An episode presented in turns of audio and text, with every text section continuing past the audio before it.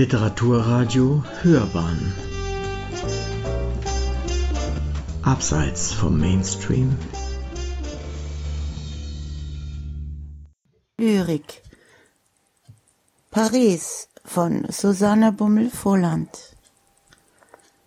Paris. Es verschworen sich ein Khakihemd und ein weißes Seidenkleid. Die Verabredung war geheim, das Lächeln der Falten nicht zu übersehen. Abends dann fiel ein blaugrauer Schatten über beide und vom Aperitif ein funkelndes Tröpfchen auf das Weiße an die Stelle der untergeordneten Vulva.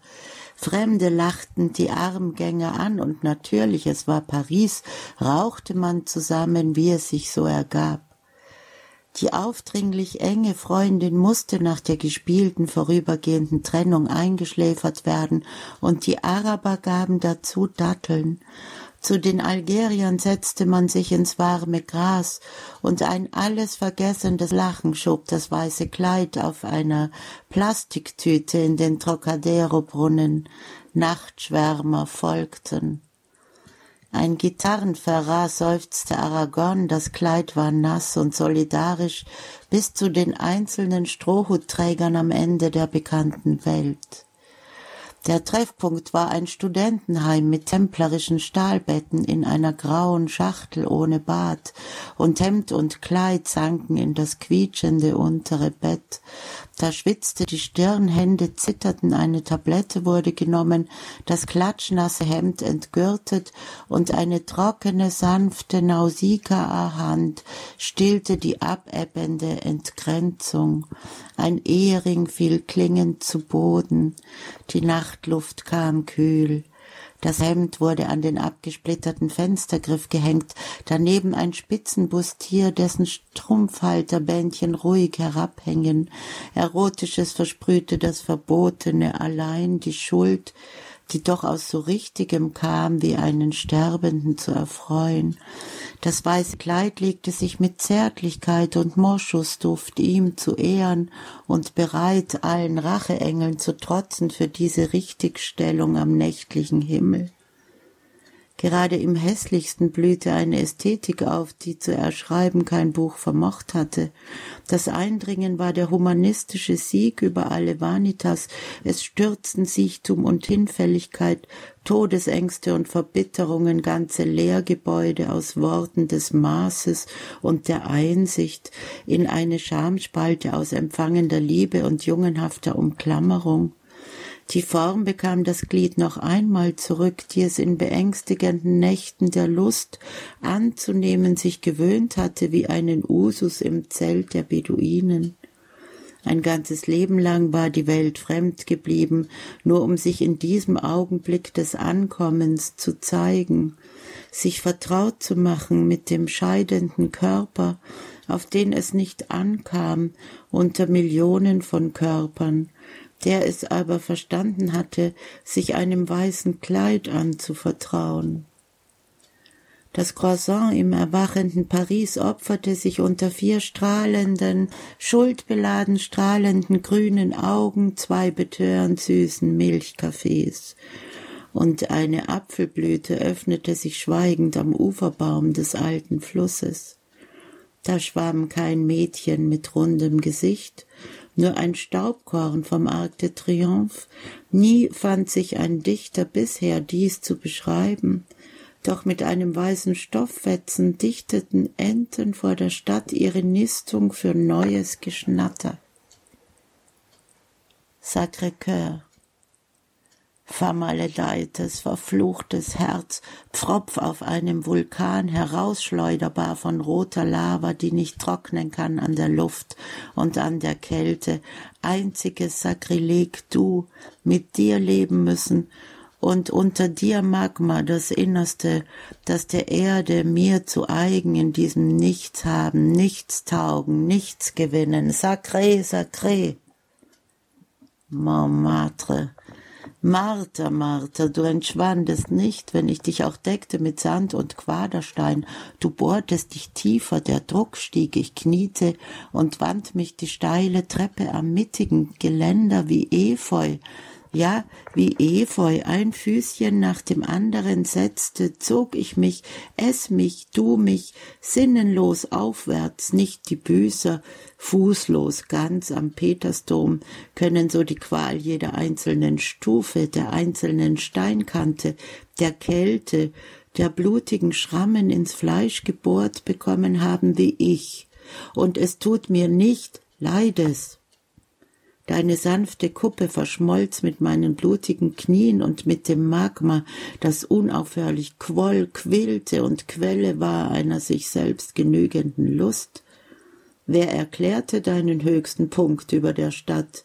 An ihn schmiegten sich Künstler und die Jünger der Sorbonne, aus den Cafés kamen sie heraufgekrochen, unzählige Ameisen, ein lautes Lachen hier und verschmuste Pärchen da, mit blank kitzeligen Näbeln und Sonnencreme und meine Sunglasses drückten und auf meinem Leid gingen sie, das sie schirmte und schützte vor dem Moloch, dem inneren Moloch meines Vulkans und dem äußeren Moloch Stadt, Symbiose war wie des Gullivers und seiner Zwerge.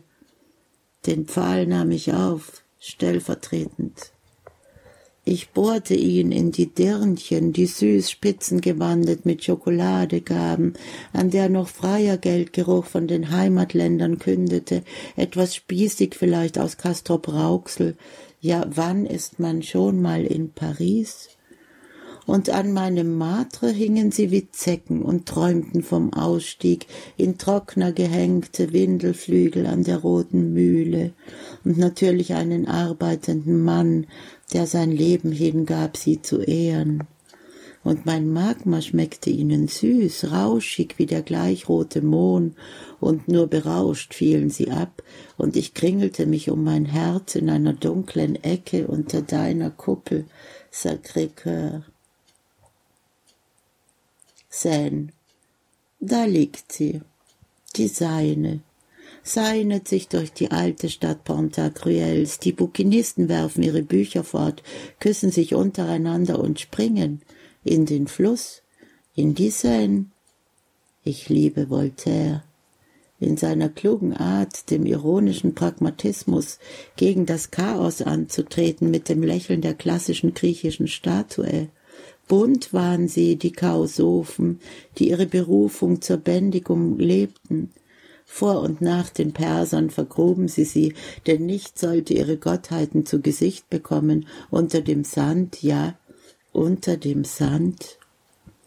Ich baute Voltaire einen kleinen versteckten Altar unter dem Dach der Sorbonne. Das Versteckte ruht gut und lange, bis die Zeit reif ist und an dem Knotenpunkt der heiligen Wege in Notre Dame legte ich eine Clematis nieder, beatmete sie und gab sie dann an die Seine zurück. Für mich schwimmt sie dort, unter dem Wasser, unter dem vielen Wasser. Sie schlingt sich nun um die Ablagerungen der alten Stadt, den Ertrunkenen schmückt sie ein Grab, sie lächelt für mich. L'Opera da sitze ich, in den unterirdischen Gewölben, Wasser glitscht und gluckert, meine Kerzen erhellen nur unwesentlich die Eremitage und das Springen der Ratten, im Halbschatten meine Dämonen, sie grinsen mich an, ich aber kann mein Gesicht nicht bewegen, in das Wasser sehe ich nie. Aus der Oberwelt gefiel mir einer, aber Entführung? Er sang starke männliche Rollen, bis ich kicherte vor Verzweiflung.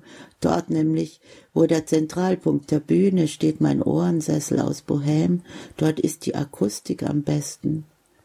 Einem Menschengesicht mit meiner Mestizenfratze zu begegnen, dieser ewigen Jüdin aus den Ahnen, Gott habe sie selig, ist mir verwehrt.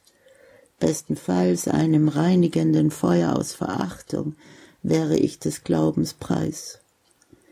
Den steinernen Don Juan habe ich mir an die Seite gerückt mit seiner Maske aus Penis. Der Herr des Dunklen zeigt mir gelegentlich seine 503 Oberweltfrauen. Da lache ich zur Registerarie. Ich klebe mir bunte, zu Boden gerollte Früchte aus den All in die eiternden Gesichtswunden, den Frühling, den Sommer, den Herbst und den Winter. Die Farben der Geschwüre harmonieren gut mit dem Fauligen der letzten Ernte. In den Schritt trete ich den Passanten vor dem Centre Jean Pompidou. Eine alte Apollonwiese vergoldet mir diesen Freigang. Doch ich ruhe lieber, höre die Schritte der Diven, das Auftreten der Tenöre, wünsche mir eine homoerotische Oper, doch schmallippige Frauen in Hosenrollen wären mir grauen, lieber den Eber und Mars. L'Arc de Triomphe Tatsächlich, es gibt eine Börse, an der sich satte Gewinne machen lassen für all die Zuträger und Ausforscher, Vertrauensmissbraucher und Verräter. Ein Liebender ist der Aufkäufer für Wissen, das so geheim ist, dass er es jederzeit erfragen hätte können. Dennoch bin ich gerührt über den Aufwand. Dem Arg des Triumphes schenke ich ein Ohr. Starry, starry night. Da turne ich über die Champs-Élysées und habe die besten Noten und gute Chancen auf die Olympiade. Wer will aber schon eine Goldmedaille für sich? Nein, nein, mein Platz ist bei mir.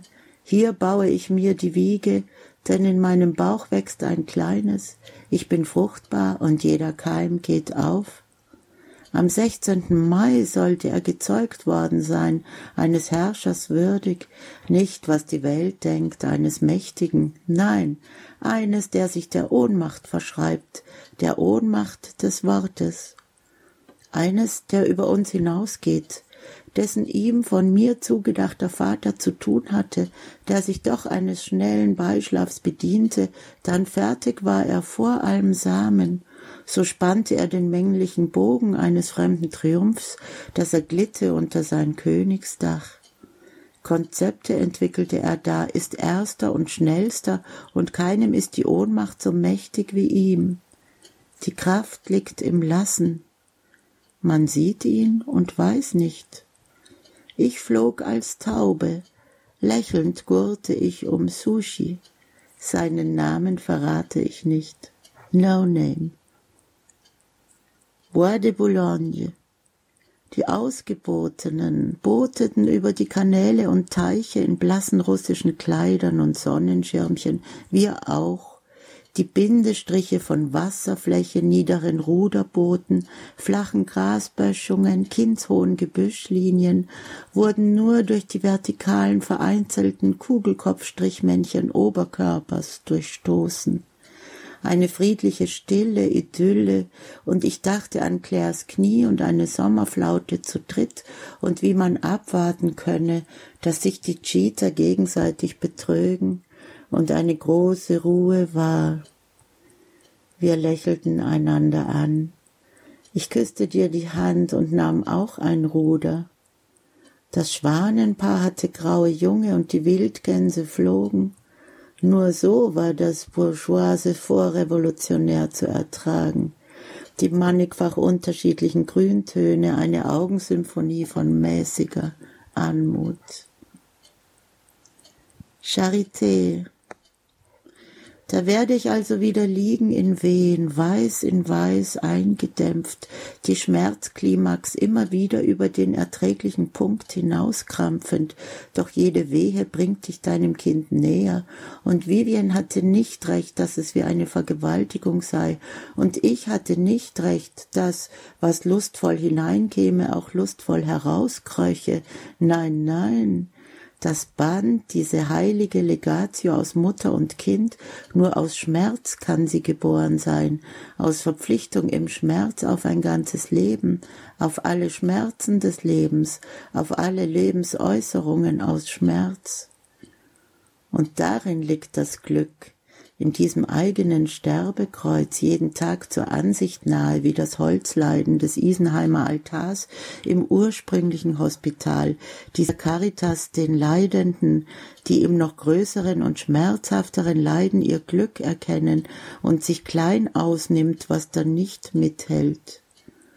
Die Idylle der Hausgeburt kenne ich gut. Und wie so organisch im frühen Morgen mit dem ersten Amselschrei in deinen eigenen Schrei sich das Stimmchen mit seinem ersten Weltenton meldet, unerhört, nie dagewesen, bislang nur ein dumpfer Herzton aus einer Maschine, und du antwortest stumm in das sich erhebende Gotteslob aller fremdsprachigen Vögel, und dein kleines Fleisch und Blut sieht dich an mit allem Wissen, das noch frisch in ihm ist, um erst auf Erden zu verdummen auf Menschenniveau.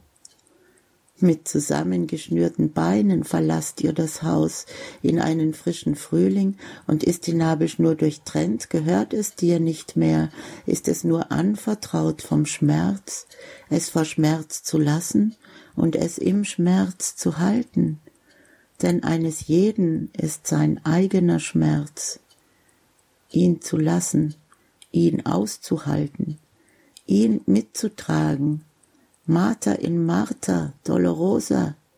Charité ist eine Mutter, natürlich.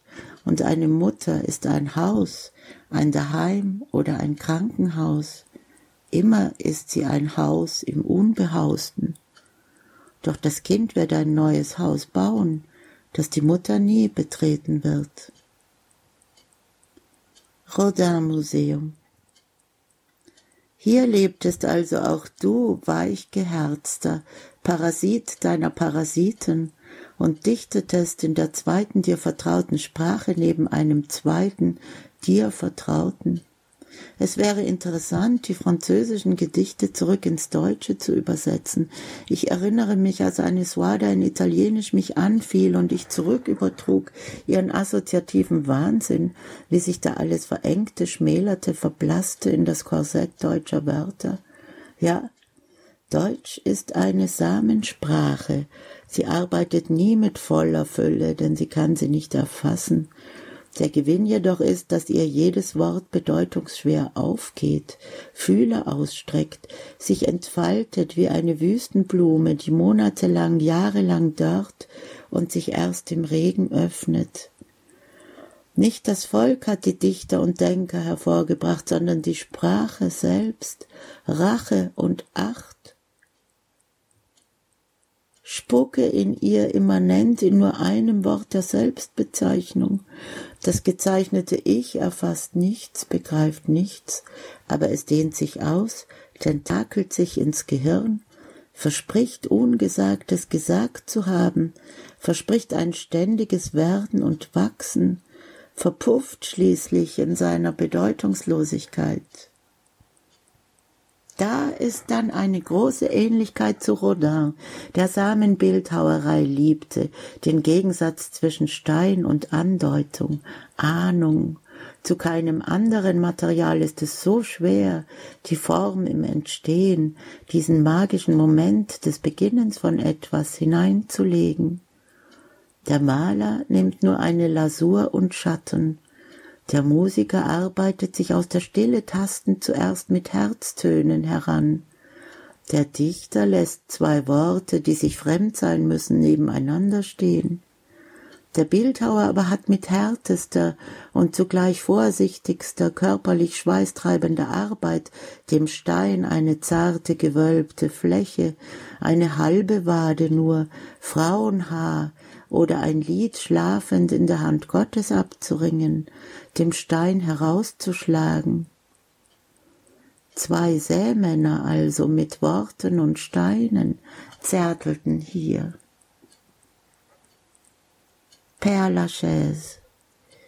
In dieser Stadt in der Stadt ließ ich mein kleines, das größte in einem wundersamen Hügel unter dem Gras, Kulthof des Vorfriedens, den ich nicht nenne, des Vormärz und seiner Gespielen.